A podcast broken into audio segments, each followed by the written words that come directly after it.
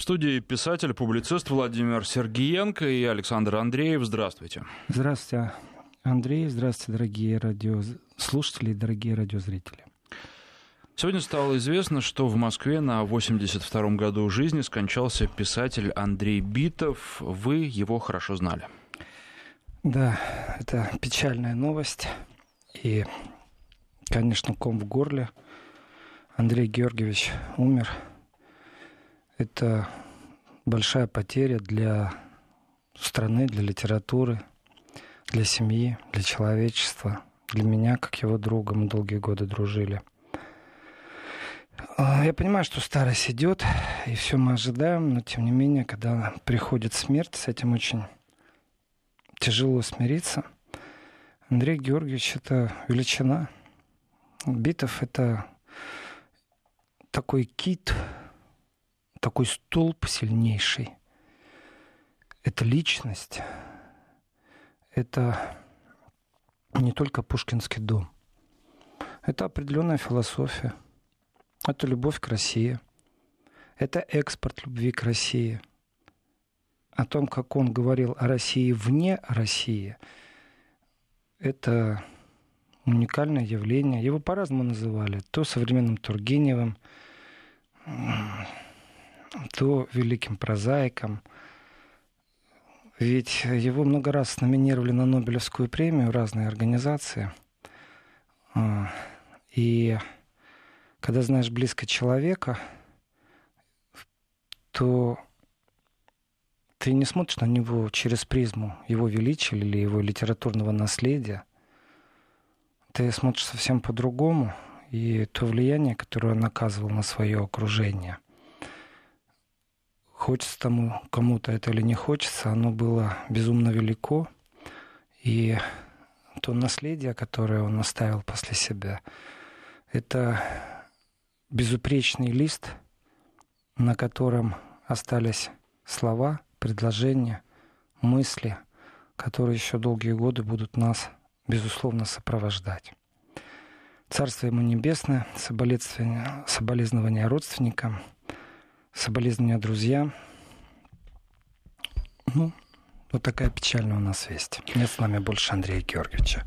Такие печальные поводы обычно порождают всплеск интереса к творчеству а, писателя. Скажите, что бы вы а, тем людям, которые не знакомы с творчеством Андрея Витова, рекомендовали прочитать в первую очередь? Давайте так, я начну с рекомендаций Министерства образования – что Битов, он при жизни, в принципе, должен был бы быть включен в систему образования, в школьную систему, просто как обязаловка к изучению. Те, кто его не знал, ну, могу только, с одной стороны, посочувствовать, что они не знали творчество Андрея Георгиевича. С другой стороны, это та радость первой встречи, которая есть.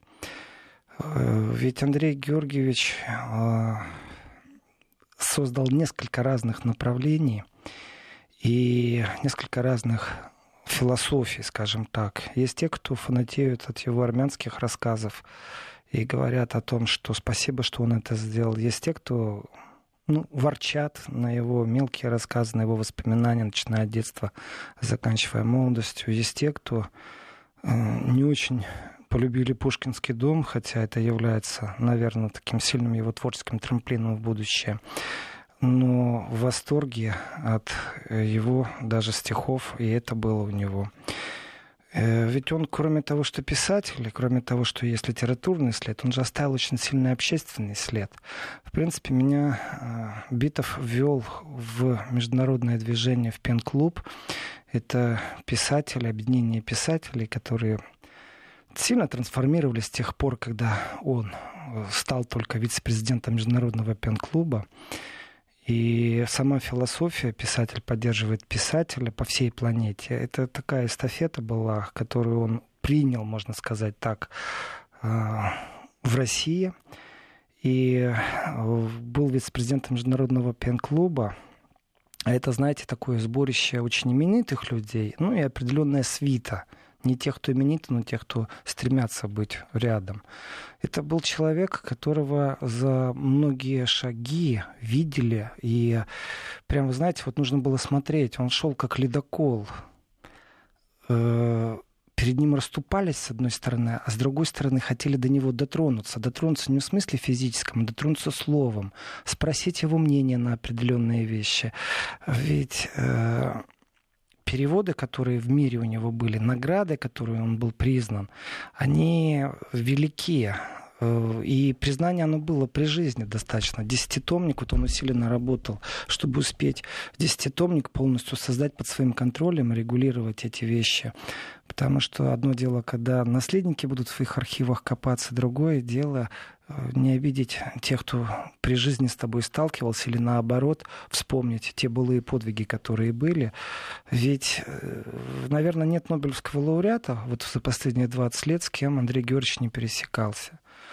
Э, с кем бы ни дискутировал, кто бы его не знал, кого бы он не знал. Э, я помню, как он меня знакомил с Гюнтером Грассом. Это Нобелевский лауреат немецкий. Гюнтер Грасс ушел раньше. Мы стояли под дождем в Берлине, и у меня был день рождения. И мы спорили о том, что Гюнтер Грасс чужой на нашей тусовке, потому что мы же будем спорить по-русски долго и обо всем на свете. Андрей Георгиевич оставил свою философию которая заключалась э, в одном слове голограмма. Заключалась она как голограмма, голограммы как заключ... вот эта философия голограммы, она относилась к империи, к имперскому мировоззрению. Маленький кусочек голограммы все равно изображает всю картину. Был Советский Союз, есть Россия, а вы что думаете, другие страны, которые входили в Советский Союз, не повторяют рисунок и узор, и он выстраивал доказательную линию. Э, вот я говорю, он шел как ледокол, и перед ним вроде бы как все расходились, а в то же время хотели все дотронуться словом, спросить его мнение. И вот он был общительный человек, живой, и зацепиться с ним в разговоре было вот с одной стороны легко, а с другой стороны, знаете, за годы свита надоедают. И умного собеседника найти очень тяжело, с кем можно судачить обо всем на свете. Я не знаю, наверное, ни одного живого современника, кто бы не знал кухню Битова. Э, я не знаю ни одного западного современника, который бы не знал Битова. Это не потому, что мы дружили годы, потому что такой человек, потому что такое литературное насилие, потому что такая глыба, потому что не стеснялся я плеуху дать, не стеснялся и наорать. Злые языки могут говорить что угодно. У человека был безумно трезвый ум, безумная работоспособность. Сесть и одним пальцем стучать по клавишам, потому что надо успеть закончить, надо еще что-то сказать, надо написать, надо проговорить некоторые вещи, которые безумно важно. Он болел не только за Россию, он болел за человека, за любого человека. Он болел, болел душой. И определенная честность, которой он меня учил, она мне тоже в жизни помогала. Не стесняться быть честным. Быть честным в литературе, быть честным в жизни, быть честным в общественной деятельности. Это тоже он меня учил. И кто бы мне что другое не говорил, этот человек именно такой был, и это след, который он оставлял. Чтобы вот просто посоветовать, что читать, вот, знаете, э, действительно считаю и настаиваю, что не только самолеты нужно назвать именем Андрея Георгиевича, потому что он жил между Москвой и Петербургом между Петербургом и Москвой. Написано э, на этом куске огромное количество слов, текстов, мыслей огромное количество рождено. Вот он так жил между двумя столицами. И эти два города были в его сердце.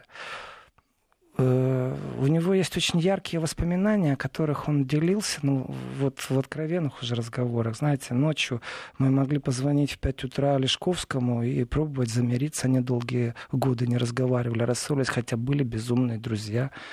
Он много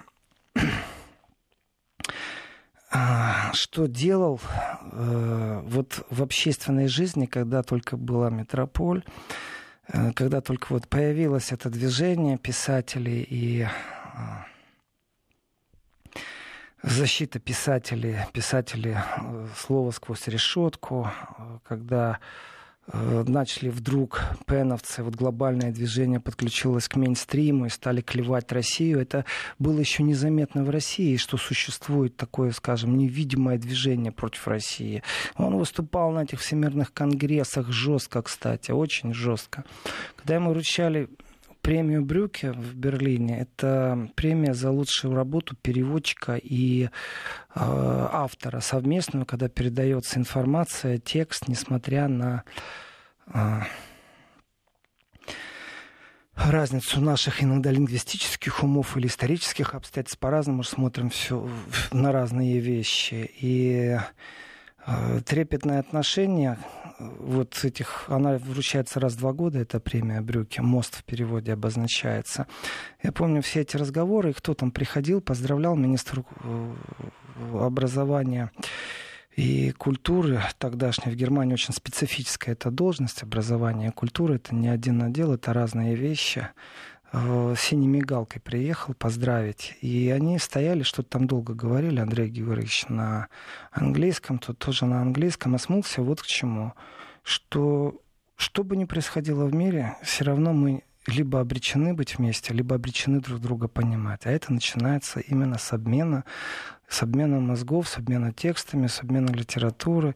Разговор у них был такой, ну, со стороны многие боялись подойти, а потом такая толпа вокруг них стояла. Это было тоже очень яркое зрелище.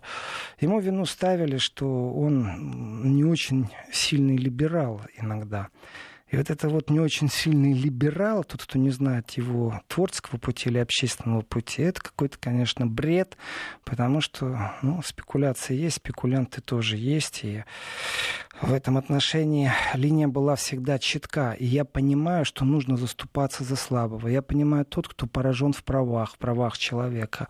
Надо заступаться. Но я не дам обидеть свою страну. Моя страна — это не значит мое правительство. Это не сводится к пониманию сейчас и здесь. Не унижайте русский народ, не унижайте русский язык. Это была его речь. Был момент, когда мы были э, вместе в Южной Корее, и так получилось, что нас окружали практически азиатские поэты, не прозаики, а поэты. И э, вот там я узнал, хотя мы на тот момент уже дружили десяток лет, о том, что э, Битов пишет стихи. Он их не публиковал, это было такое редкое явление. Если публиковал, я об этом не знал. И когда он вдруг стал читать свои стихи, там было несколько синхронистов, которые переводили одновременно на корейский. Это безумно тяжело в любом языке. А уж, а уж подавно, если это язык, который в иероглифах, это еще труднее. И реакция вот поэтов, которые сидели, слушали, у нас такой был, скажем, слэм-вечер, когда друг друга практически на дуэль словесную вызывали в изречениях, в поэзии. И та эйфория была, в общем, приняли его за своего, чуть ли на руках не носили. И говорили, опять же, всю ночь напролет, но уже стихами у Андрея Георгиевича уникальнейшая память. Он цитировал Пушкина для тренировки памяти, кто не знает. И он каждый день учил одно четверостишье Пушкина. Он глубоко разбирался в Пушкине, в биографии, в нюансах, в архивных да, данных. Мы спорили очень много о Пушкине. Я говорил, что у меня есть теория по Пушкину, начинал выстраивать какую-то свою теорию, разницы нет какую. Он говорил мне, контраргументировал по фактам говорил о наследии Пушкина, что вот язык, который Пушкин развил и внес, ты не суди о литературе, о поэзии, а языке суди. Вот в чем суть. Язык сам по себе является силой. И практически к любому жизненному событию он мог из головы просто взять и прочитать Пушкина. Не четверостишие, поэму прям мог прочитать. Настолько сильна и глубока была память. Э, характер человека, непреклонность и непоощрение, вот неумение лебезить, заигрывать, неумение подстроиться под кого-то, ну вот в прямом контексте, без всяких там э, попыток как-то обелить или не обелить. Есть факт. И не стесне... неумение, вот определенное стеснение личности заступаться за самого себя иногда. Или попросить за самого себя. За кого-то, да, с большим, вот легко, просто, с большим удовольствием сразу же, кого надо напряжем. Как-то паспорт у него закончился, и был приглашен как раз на ярмарку, литературную ярмарку международную во Франкфурте на Майне. И она была так еще впритык с французской, то есть с одной нужно на другую прыгнуть вычеркнуть, а паспорт закончился, а увидели поздно, и такое бывает. И даже ну, такие жесткие требования, послушай, ты известный, тебе нужно, на тебе заточена практически вся русская выставка. Давай, подними кого-то, тебе же не трудно залезть в записную книжку, найди кого-то. Нет, я не буду этого делать, я не буду никого просить, сам виноват. Вот это не примиримая позиция к тому, что нужно пойти на унижение, она в нем существовала. И она в текстах есть. Кому-то нравится, кому-то не нравятся тексты. Кто-то вообще эти тексты не знает. Кто-то с литературой не был знаком. Кто-то был знаком с литературой, но не был знаком с этой личностью. Мы обсуждали, э, давно-давно это было, э, как пишутся совместные романы. Я молодой, крепкий, в смысле наглый еще, нахрапистый. И мэтр, я говорю, давай вместе напишем. Он никогда ни с кем вместе не писал. Он говорит, я не писал вместе. Я говорю, давай вместе тогда думать, что будем писать. И мы каждый день звонили друг другу. Он где-то полтора месяца тогда провел в Германии. В Мюнхене, в Берлин по раз приезжал. И разговаривали часами, что ты написал, что я написал. Родилась шутка.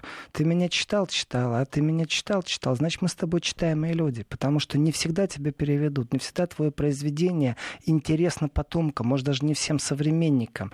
Но все равно вот этот творческий потенциал, он тянул за собой. Он не оставлял равнодушным. Ты с ним встречался, и ты понимал, ты тоже будешь творить, ты тоже будешь писать, потому что это то, что тебе дал Бог. Другие не умеют так писать, другие не умеют так говорить. Не смей лентяничать. Сядь и напиши то, что только что ты мне рассказал. И тогда мы обсуждали линию поведения двух наших литературных героев, которые оставили Э, которых оставили в ГДР э, как два э, внедренных агента КГБ. И вот они встречаются на разломанной стене берлинской. Об этом можно сейчас говорить. И никогда этот текст не будет дописан. И один из них говорит, вернусь-ка я на родину. А второй говорит, останусь-ка я здесь, я здесь пригожусь. И один возвращается на родину и делает карьеру а второй остается как спящий агент КГБ в Германии. Вот эти две линии мы очень часто обсуждали.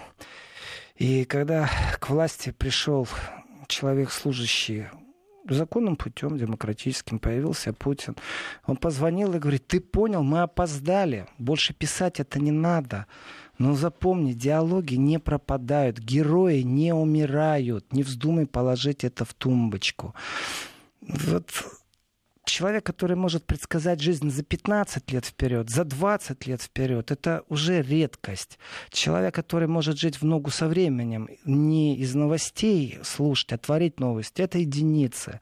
Единицы на этой планете обладали мышлением таким, которое могли объяснить в течение двух-трех часов видение, как будет развиваться целая культура или субкультура, поэтому и цены его армянские рассказы, его воспоминания цены.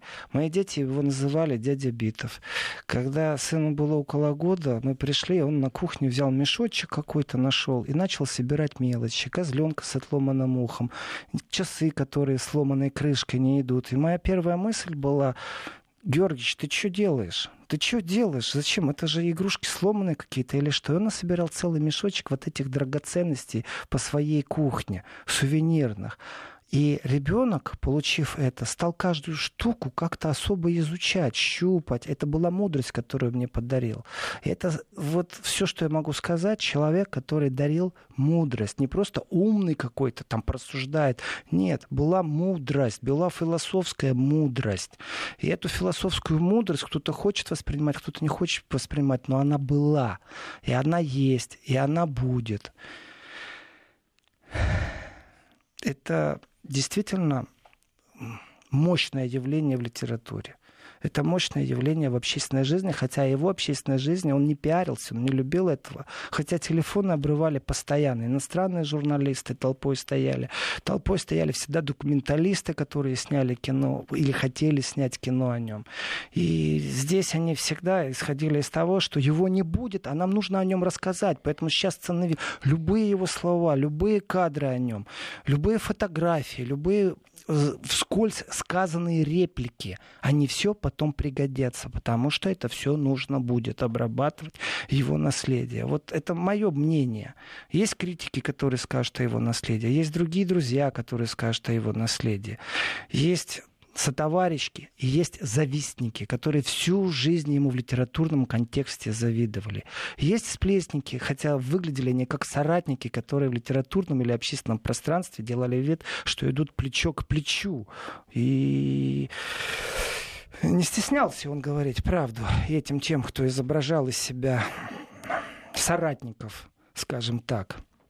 В какой-то момент он оставил активную работу в Пене, сказал, я не могу разрываться. Я не могу разрываться между Пеном и литературой. Мне не хватает теперь силы на то и на другое. Мне надо еще писать, писать и писать и еще раз писать. Когда появился первый правнук, он говорил, боже, теперь мне надо уделять время любви и правнуку, и еще вдобавок писать. И я думаю, я в общественной жизни сделал уже очень много, говорил Битов, поэтому пусть теперь другие занимаются этим, разгребают тушат пожары или наоборот поджигают пожары. Он боролся со здоровьем. Когда я звонил, спрашивал, как ты? Он всегда говорил, кряхчу. Всегда одно и то же. Это закон нашего разговора. Ну, ты кряхти, а я вот, ну, пошел дальше. Я всегда кучу новостей вываливал. И вот забалтывались. Забалтывались по телефону. В жизни, понятно, тоже забалтывались. Так что великий человек — великий писатель, мощнейшая личность Андрей Георгиевич Битов.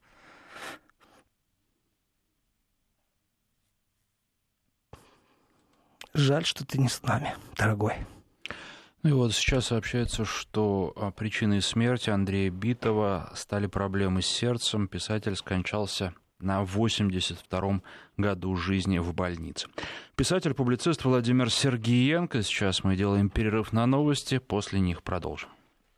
Писатель-публицист Владимир Сергиенко и Александр Андреев. И следующая тема, которая касается взаимоотношений России и Евросоюза. Европарламент э, предложил рассмотреть возможность приостановки действия соглашения о партнерстве и сотрудничестве с Россией и перейти к точному сотрудничеству только по тем темам, которые представляют взаимный интерес, при этом признавая, что Россия, это цитата, останется одним из ключевых партнеров Евросоюза в обозримом будущем. Ну и, наверное, один из очень важных пунктов этого документа, проекта резолюции об отношениях с Россией, это требование остановить реализацию Северного потока-2 который содержит проект резолюции. Наверное, стоит сказать, что документ был внесен на рассмотрение Комитета по иностранным делам Европарламента, а автором его является евродепутат от Латвии Сандра Калниета.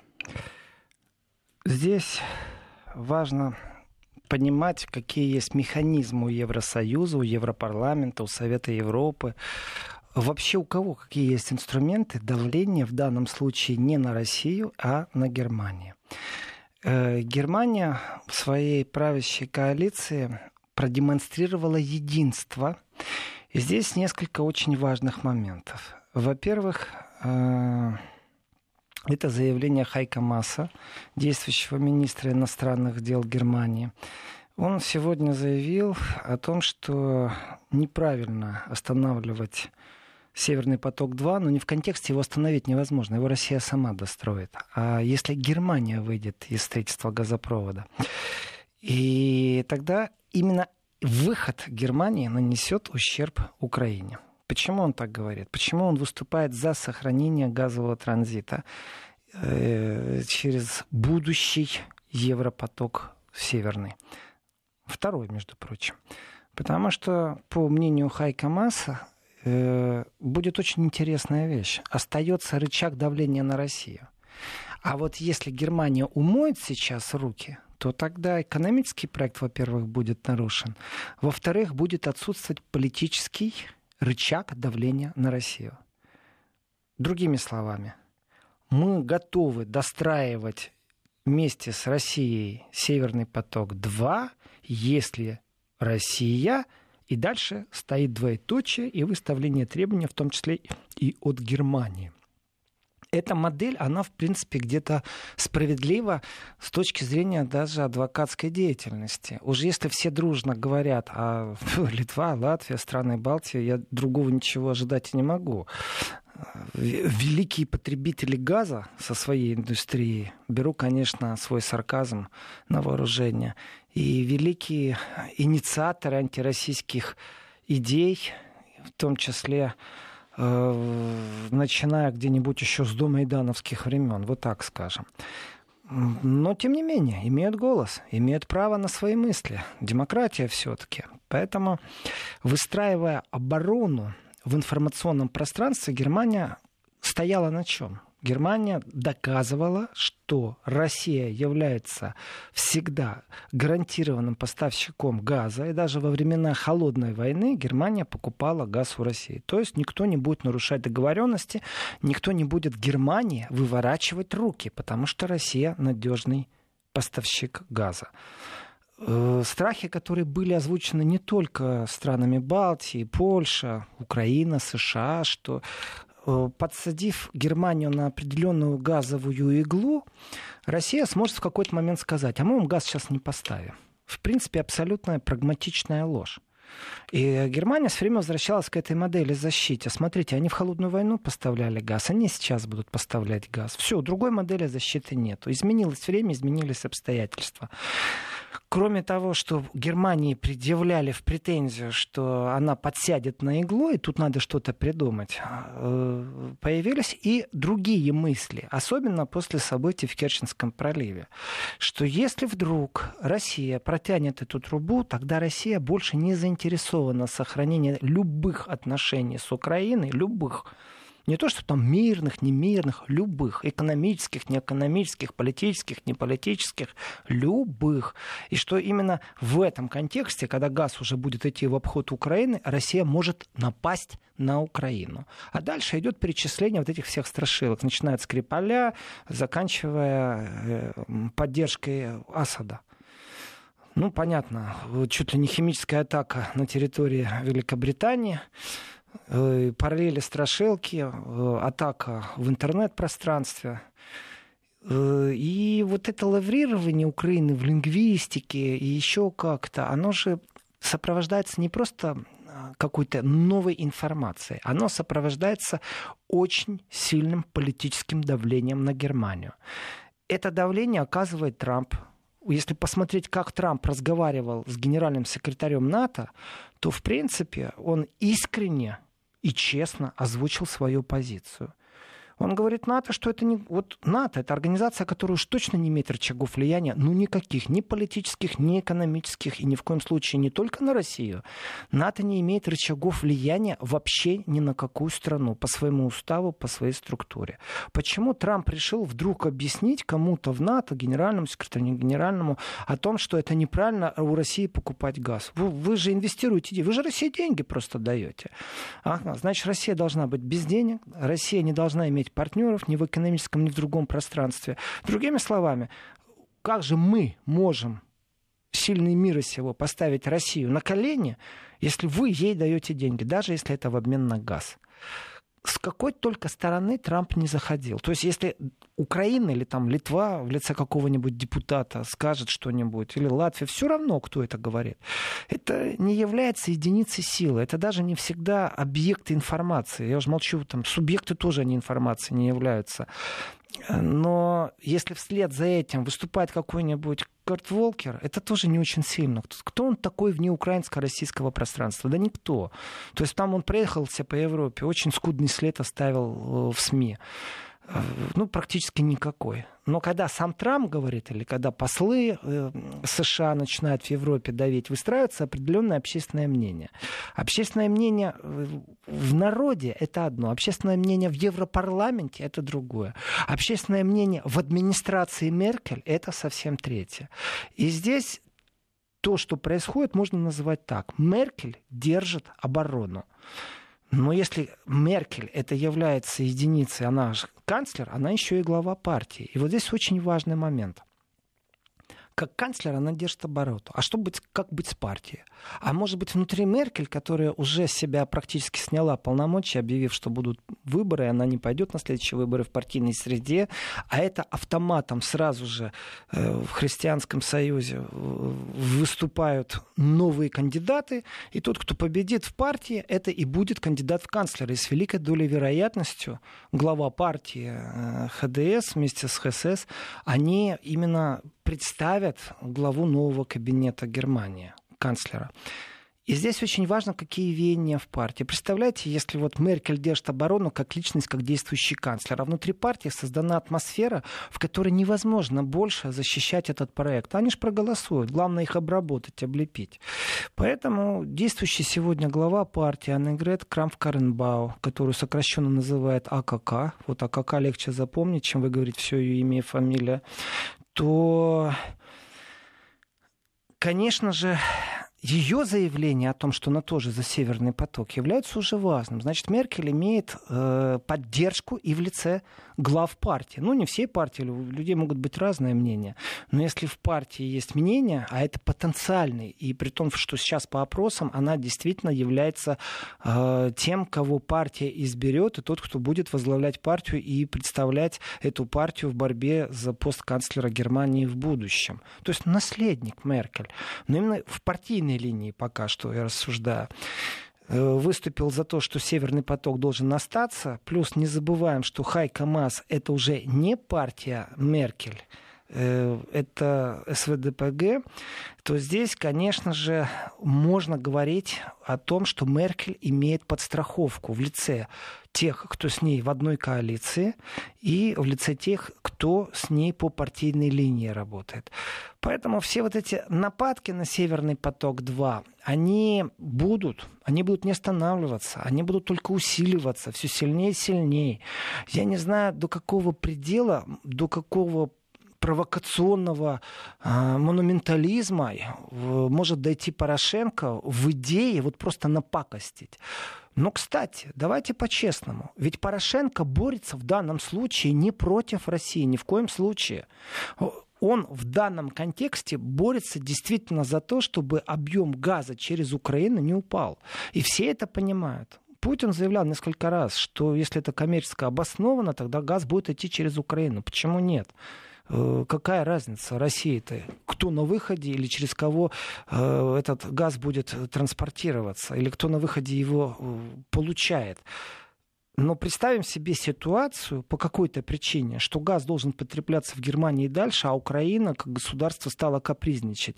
То ли тарифы поставят какие-нибудь необъятные, то ли, ну, мало ли, революционное движение через э, всю Украину, газопровод не охраняется, и произойдет что-то с этим газопроводом.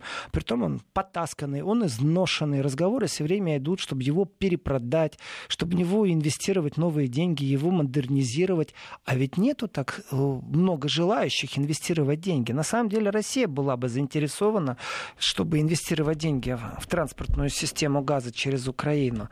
А насчет Запада, насчет Запада, желающих раз-два я общался. Почему? А зачем инвестировать в деньги в то, что может вообще в ближайшее будущее даже не функционировать и не приносить никакой прибыли? Запад просто так жертвовать деньги не будет, им нужны прибыль.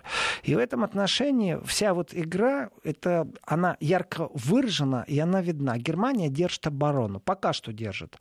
Э, я не знаю, как там со сроками, когда закончится э, эта система, ведь потом будет вторая э, часть марлезонского балета. Это нужно будет вводить в строй, в эксплуатацию и здесь давление не будет меньше. Давление будет только возрастать.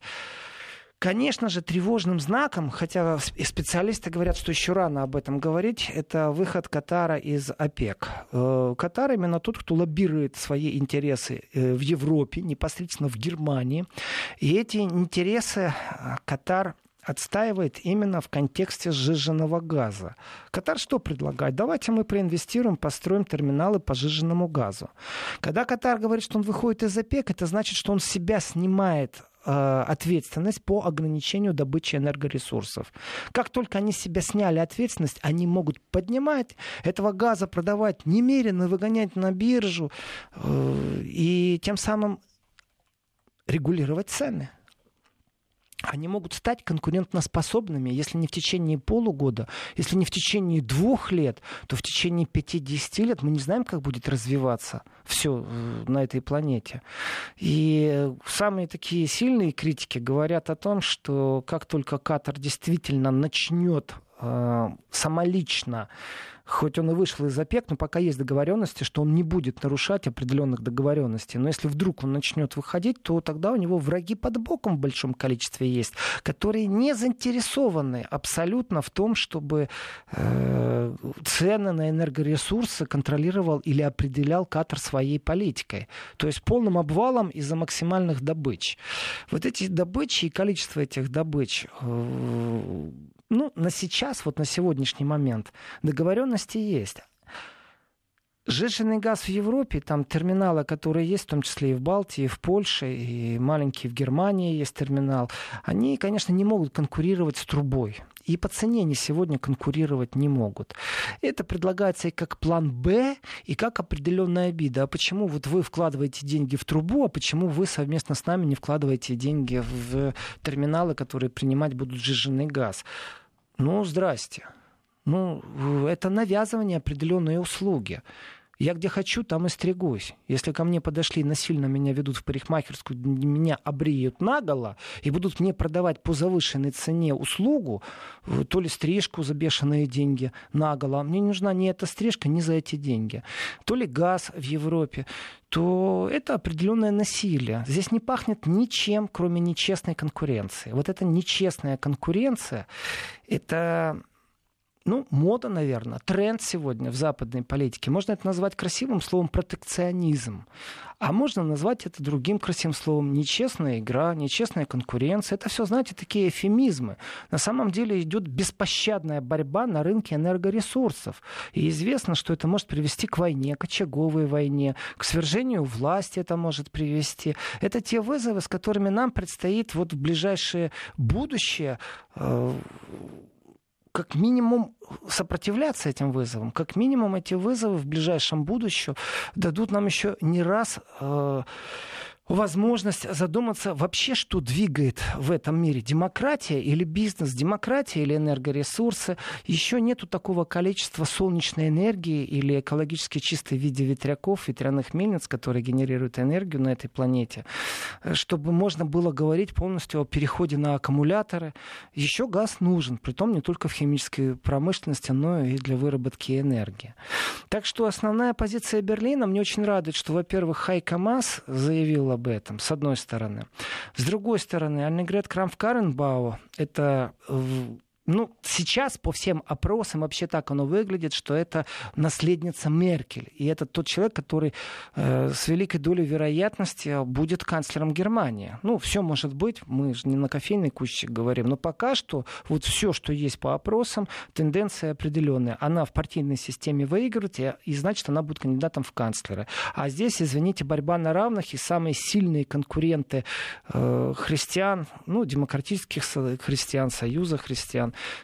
это как раз именно те, кто совсем ослабли. Это именно партия Хайка Мас, действующего министра иностранных дел. Э, есть еще какая возможность? Надавить, например, через администрацию. Вы знаете, создать такое облако и атмосферу, чтобы каждый день Меркель гудели, жужжали, зудели в ухо и говорили, что она не права. Но представители администрации тоже стоят вместе с Меркель. Никакой критики нет на действия Меркель. Наоборот, существует важное разъяснение своей работы. И вот в контексте всех этих переговоров Германия придумала новую версию. Политические отговорки или действительно Германия вдруг получила рычаг давления на Россию. И этот рычаг выглядит очень просто. Если у нас не будет экономической связки, абсолютно прагматически, экономически, то тогда мы не сможем и политически влиять ни на какие вопросы, в том числе и по Украине.